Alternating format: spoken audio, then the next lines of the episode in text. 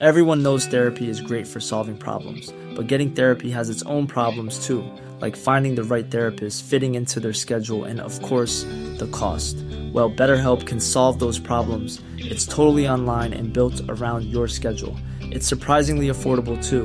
Connect with a credentialed therapist by phone, video, or online chat, all from the comfort of your home. Visit betterhelp.com to learn more and save 10% on your first month. That's BetterHelp, H E L P. Burrow's furniture is built for the way you live. From ensuring easy assembly and disassembly to honoring highly requested new colors for their award winning seating, they always have their customers in mind. Their modular seating is made out of durable materials to last and grow with you. And with Burrow, you always get fast, free shipping. Get up to 60% off during Burrow's Memorial Day sale at burrow.com slash ACAST. That's burrow.com slash ACAST. burrow.com slash ACAST. I'm Sandra, and I'm just the professional your small business was looking for. But you didn't hire me because you didn't use LinkedIn jobs. LinkedIn has professionals you can't find anywhere else, including those who aren't actively looking for a new job but might be open to the perfect role, like me. In a given month, over 70% of LinkedIn users don't visit other leading job sites. So if you're not looking on LinkedIn, you'll miss out on great candidates like Sandra. Start hiring professionals like a professional. Post your free job on linkedin.com/people today. Bonjour et bienvenue dans ce nouvel Occult Truc. Aujourd'hui, on va parler de quelque chose que tout le monde connaît et que vous avez sans doute déjà consommé même sans le savoir. L'ail. Saviez-vous que de là de la simple croyance selon laquelle ceci éloignerait les vampires, se cachent des traditions bien plus anciennes? Le mot ail est rarement utilisé au pluriel, mais il faut savoir que celui-ci peut s'écrire de deux façons. Ail, donc simplement avec un S, mais aussi O, ce second pluriel, bien qu'un peu désuet, va être employé dans cette vidéo, donc j'ai préféré faire un petit point. Bref, parlons de l'ail. Il y a différents types d'ail, mais globalement c'est une espèce de plante potagère vivace, dont on consomme surtout les bulbes. Ces derniers ont une odeur et un goût prononcés, et sont principalement utilisés comme condiments en cuisine. Ils sont tellement utilisés que si vous avez ne serait-ce qu'une seule préparation industrielle comme le ketchup par exemple dans votre frigo, il y a 9 chances sur 10 pour qu'il y ait l'ail dans les ingrédients cités. Et je vous autorise même à faire une pause pour aller vérifier. Au-delà du bulbe, la fleur d'ail est également comestible et peut se préparer à la vapeur, sautée ou en garniture. On considère que l'ail a pour origine l'Asie centrale, et on sait également qu'il est utilisé dans la région méditerranéenne depuis plus de 5000 ans. On le retrouve d'ailleurs dans l'une des plus anciennes recettes de cuisine connues à l'heure actuelle. Il s'agit d'un ragoût d'agneau aux betteraves. Cette recette babylonienne, appartenant aujourd'hui à la collection de l'université de Yale, comporte deux gousses d'ail dans ses ingrédients. Et on vous met le lien de la recette originale en description si ça vous intéresse. L'ail apparaît même dans la Bible, car il fait partie des aliments dont les Hébreux ont peur de manquer après leur fuite d'Égypte. Le ramassis de gens qui se trouvaient au milieu d'Israël fut saisi de convoitise, et même les enfants d'Israël recommencèrent à pleurer et dire Qui nous donnera de la viande à manger? Nous nous souvenons des poissons que nous mangions en Égypte et qui ne nous coûtaient rien, des concombres, des melons, des poireaux, des oignons et des os. Pour ce qui est de la France, et plus globalement de l'ouest de l'Europe, on considère généralement que c'est à la suite des premières croisades au XIe siècle que l'ail se propage, même si certains historiens pensent que des échanges commerciaux ont pu l'introduire sur cette partie du continent bien avant cette époque. Pour ce qui est des Amériques, on considère généralement que c'est Christophe Colomb qui l'a introduit à Saint-Domingue, et à partir de là, il a été cultivé partout où on le pouvait. Quoi qu'il en soit, l'ail a donc derrière lui une très longue histoire et avec ça des croyances et des légendes plus ou moins logiques. Du coup, pourquoi commencer cette vidéo en parlant autant du fait de manger cet ail? Eh bien tout simplement parce que les premières croyances autour de celui-ci étaient dues au fait de l'ingérer. Bien évidemment. D'après ce que l'on sait, les Égyptiens donnaient de l'ail aux ouvriers sur les chantiers en début de journée. Les Grecs et les Romains, eux, en donnaient à leurs soldats, particulièrement lorsqu'ils étaient en campagne. Ces différents peuples auraient attribué à l'ail le pouvoir de donner plus de force. Dans les faits, ça ne donne pas plus de force, mais on accorde à l'ail des propriétés de vasodilatation et de bronchodilatation qui peuvent donner l'impression que vos performances sont meilleures. Dans l'Odyssée d'Homère, le dieu Hermès donne une plante à Ulysse afin de lui éviter le sort tragique d'être transformé en porc par Circé. Voici comment cette plante est décrite. La racine en est noire et la fleur blanc de lait. Molu, disent les dieux. Ce n'est pas sans effort que les mortels l'arrachent, mais les dieux peuvent tout. Ce fameux molu a donné naissance à toutes sortes d'interprétations. Mais déjà aux alentours de moins 300, le philosophe Théophraste pensait qu'il s'agissait de l'ail. On arrive au premier raccourci qui a pu être fait après l'interprétation de Théophraste. L'ail protégerait contre les sorts de la magicienne Circé, et donc par extension de tous les sorts. Le poète et musicien grec Athénée a rapporté le fait que les personnes consommant de l'ail n'avaient pas le droit de pénétrer dans les temples consacrés à la déesse Cybèle, celle-ci étant considérée comme une déesse mère, une déesse de la nature. Venir en son temple en sentant l'ail aurait signifié que l'on était un combattant, militaire ou non, et donc que l'on était en contradiction avec l'essence même de la déesse. Côté romain, le poète Emilius Masser rapporte que les agriculteurs consommaient de l'ail lors des moissons, car cela les empêcherait de s'endormir par peur de se faire mordre par un serpent. Et si vous pensez que cette info n'a pas grand intérêt, on reparlera des serpents un peu plus tard. Du coup, comment en sommes-nous venus à croire que l'ail éloignerait les vampires? Eh bien, si l'on en croit le Larousse gastronomique, grâce aux croisés qui contribuèrent à le diffuser en Europe, l'ail ne tarda pas à faire figure de panacée, même contre la peste et les possessions démoniaques. Donc les croisés auraient simplifié les attributs que l'on accorde à l'ail par euh, T'inquiète, c'est bon, et en plus ça guérit tout. Si si, je te jure, même les possessions démoniaques. Ouais, ouais, ouais, toi-même tu sais. Et ce serait à partir de là que l'on aurait eu une propagation des croyances autour de l'ail. En Europe, on commence à penser que l'ail protège des sorcières, par le simple fait que s'il repousse les démons, il repousse également celles et ceux qui pactisent avec eux. Par conséquent, les tresses de gousses d'ail autour du cou commencent à fleurir. Dans le Roussillon en France, ils ont même été encore plus loin. Le collier d'ail devait être confectionné à partir de 7 gousses cueillies un samedi et assemblées sur une corde de chanvre. Mais pour qu'elle soit efficace, elle devait être portée par la personne visée par un sort 7 samedis d'affilée. Oui, ça complexifie un peu le truc. Et d'ailleurs, le lien entre le fait de repousser les sorcières et le fait que l'ail aurait aidé Ulysse à résister au sort de Circé a bien évidemment été établi. Circé ayant été définie comme sorcière ou encore comme enchanteresse dans de nombreux cas, alors que les anciens textes parlent bien d'elle comme une magicienne. L'ail a aussi pris dans le même élan la réputation de repousser le mauvais œil dans différents pays, comme l'Espagne, le Portugal, l'Italie ou encore l'Inde, où il faut y associer en plus un morceau de laine rouge pour que ce soit vraiment efficace. Dans certaines régions de Grèce, on pense même que le simple fait de prononcer le mot ail, ou plutôt scordo, éloigne le mauvais œil.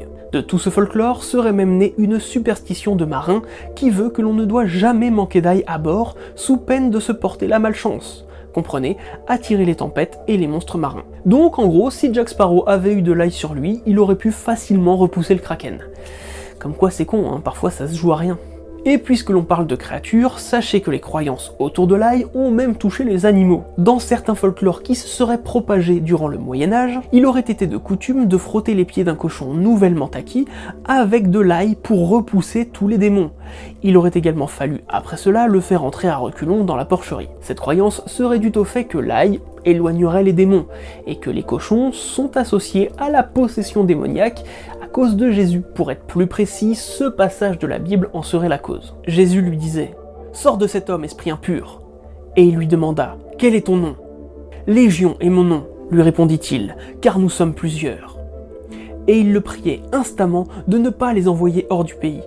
Il y avait là, vers la montagne, un grand troupeau de pourceaux qui passaient, et les démons le prièrent, disant Envoie-nous dans ces pourceaux, afin que nous entrions en eux.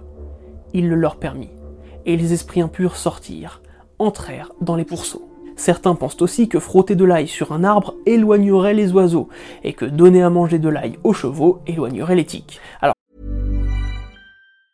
Burrow is a furniture company known for timeless design and thoughtful construction, and free shipping, and that extends to their outdoor collection.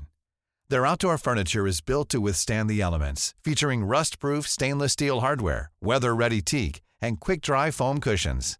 For Memorial Day, get 15% off your Burrow purchase at burrow.com slash ACAST and up to 25% off outdoor. That's up to 25% off outdoor furniture at burrow.com slash ACAST. Everyone knows therapy is great for solving problems, but getting therapy has its own problems too, like finding the right therapist, fitting into their schedule, and of course, the cost. Well, BetterHelp can solve those problems. It's totally online and built around your schedule. It's surprisingly affordable too. Connect with a credentialed therapist by phone, video, or online chat, all from the comfort of your home. Visit betterhelp.com to learn more and save 10% on your first month. That's BetterHelp H E L P. Petit aparté, attention avec vos animaux. L'ail est un allium et est donc toxique pour une grande majorité d'entre eux, même en toute petite quantité. Fin de l'aparté. Enfin, dans la région des Carpates, à l'est et au centre de l'Europe, on pense qu'il faut frotter ses mains avec de l'ail béni par l'église avant de traire pour la première fois une brebis afin de protéger tout le troupeau des morsures de serpents. Et oui, vous m'avez sans doute vu venir, parler des Carpates, c'est aussi parler des Balkans. Et donc on en vient petit à petit aux vampires. Si vous avez vu notre vidéo sur les vampires, vous savez que leurs origines restent assez floues.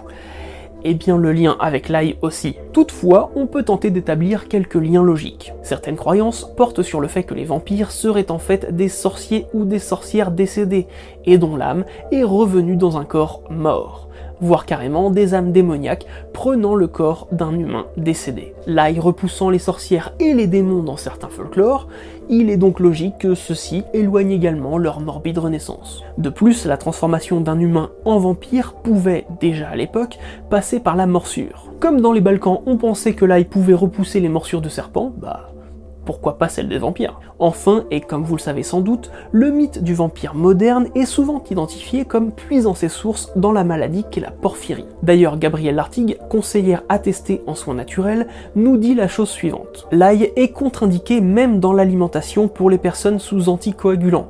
En effet, l'ail inhibe partiellement la coagulation sanguine. Il est déconseillé aux personnes qui souffrent de porphyrie, puisque la porphyrie est, entre autres choses, une maladie du sang dont l'un des symptômes, en cas de porphyrie cutanée, est l'extrême pâleur de la peau qui devient extrêmement photosensible. Et du coup, ça vaut aussi pour les hémophiles. Le vampire sensible à l'aliment qu'est l'ail vient donc sans doute de là. Mais bien avant cela, l'odeur de la fleur d'ail était déjà censée éloigner les vampires. Dans les vieux folklores des Balkans, on trouve la fleur d'ail plantée autour des tombes afin d'empêcher les démons de s'approprier le corps d'un défunt. Cette coutume a également consisté à placer des fleurs d'ail chez soi si on soupçonne un proche d'être un vampire. D'ailleurs, dans le roman Dracula de Bram Stoker, le docteur Van Helsing place de la fleur d'ail dans la chambre de Lucie. On peut d'ailleurs lire ces quelques passages. Pendant qu'il parlait, Lucie contemplait les fleurs et respirait leur parfum. Bientôt, elle les repoussa en riant, mais aussi avec un air un peu dégoûté. Oh, professeur, je crois que vous vous moquez de moi. Ces fleurs, mais ce sont simplement des fleurs d'ail. Je fus assez surpris de voir Van Helsing se lever puis répondre gravement en fronçant les sourcils. Je ne me moque jamais de personne. Jamais. Oh ma chère petite, ma petite demoiselle, n'ayez pas peur. Tout ce que je vous dis, c'est pour votre bien, et ces fleurs communes possèdent une vertu qui peut contribuer à votre guérison. Voyez, je les placerai moi-même dans votre chambre. Et on sent que Bram Stoker s'est vraiment inspiré des vieux folklores, juste de par le passage suivant. Tour à tour, mes compagnons de voyage me firent des présents. Gousses d'ail, roses sauvages séchées, et je vis parfaitement qu'il n'était pas question de les refuser. Certes, ces cadeaux étaient tous plus bizarres les uns que les autres, mais ils me les offrirent avec une simplicité vraiment touchante. Car oui, des branches de rosier étaient parfois placées dans les tombes afin de bloquer le potentiel vampire dans son trou. Par extension, les roses furent aussi considérées comme des répulsifs à vampires, mais cette croyance-là n'a pas vraiment su traverser les âges. Donc si vous écrivez un roman, un jeu de rôle, une BD ou encore euh, un script autour des vampires, pensez au rosier et à l'aubépine si vous voulez faire original. Avec le temps, et surtout avec la littérature, c'est aussi le bulbe d'ail qui est devenu un répulsif à vampire. On peut d'ailleurs le constater dans diverses œuvres. Dans la première adaptation filmique de Je suis une légende avec Vincent Price, on peut le voir à plusieurs reprises vérifier si ses colliers d'ail au niveau des différentes entrées de sa maison sont bien en place, afin d'éviter que les vampires ne pénètrent chez lui. Dans le film Blade, on peut voir Karen pulvériser de l'ail dans la bouche de Mercury. Elle a du mal à respirer pendant quelques secondes, puis sa tête explose. Dans les comics Marvel, le vampire Morbius, quant à lui, adore l'ail, particulièrement dans une bonne sauce pesto, car c'est un vampire créé scientifiquement, donc pas atteint par l'ail. Dans Hôtel Transylvania, Dracula confirme à Jonathan que les vampires sont blessés par l'ail, même si ça ressemble plus à une allergie alimentaire standard qu'à une vraie faiblesse. Et dans le troisième opus de la saga, on découvre même les effets de l'ail sur la famille Dracula.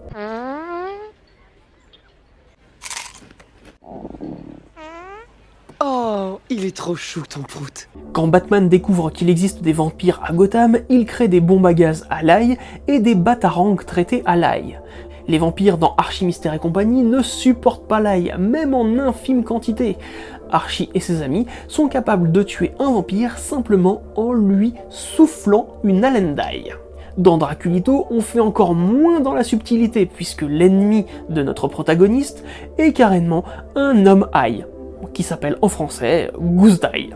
Dans la première édition du jeu de rôle Donjons et Dragons, on découvre que les vampires reculent devant l'ail fort, et dans la seconde édition, l'odeur de l'ail fort les repousse et ils ne s'en approcheront pas. Dans la série de jeux vidéo The Elder Scrolls, l'ail n'est pas vraiment une faiblesse des vampires. Cependant, il permet de résister aux maladies, donc bien qu'il ne puisse pas être utilisé contre les vampires, il peut être utilisé pour créer une potion qui peut vous empêcher d'en devenir un. Dans Wario Land 3, Wario perd sa transformation de Wario vampire s'il touche de l'ail. L'ail de Castlevania 2 Simon's Quest étourdira tout ennemi qui le touchera et drainera continuellement ses PV jusqu'à sa mort. Bref, vous l'aurez compris, l'ail en lui-même est devenu un véritable ennemi du vampire. D'ailleurs, pour la petite anecdote, en 2017, la société Pojos Pure Vermont a commercialisé un savon à base d'ail et d'eau bénite. D'après eux, il est véritablement efficace contre les vampires puisqu'aucun de leurs clients n'a jamais été attaqué par un vampire. Logique implacable.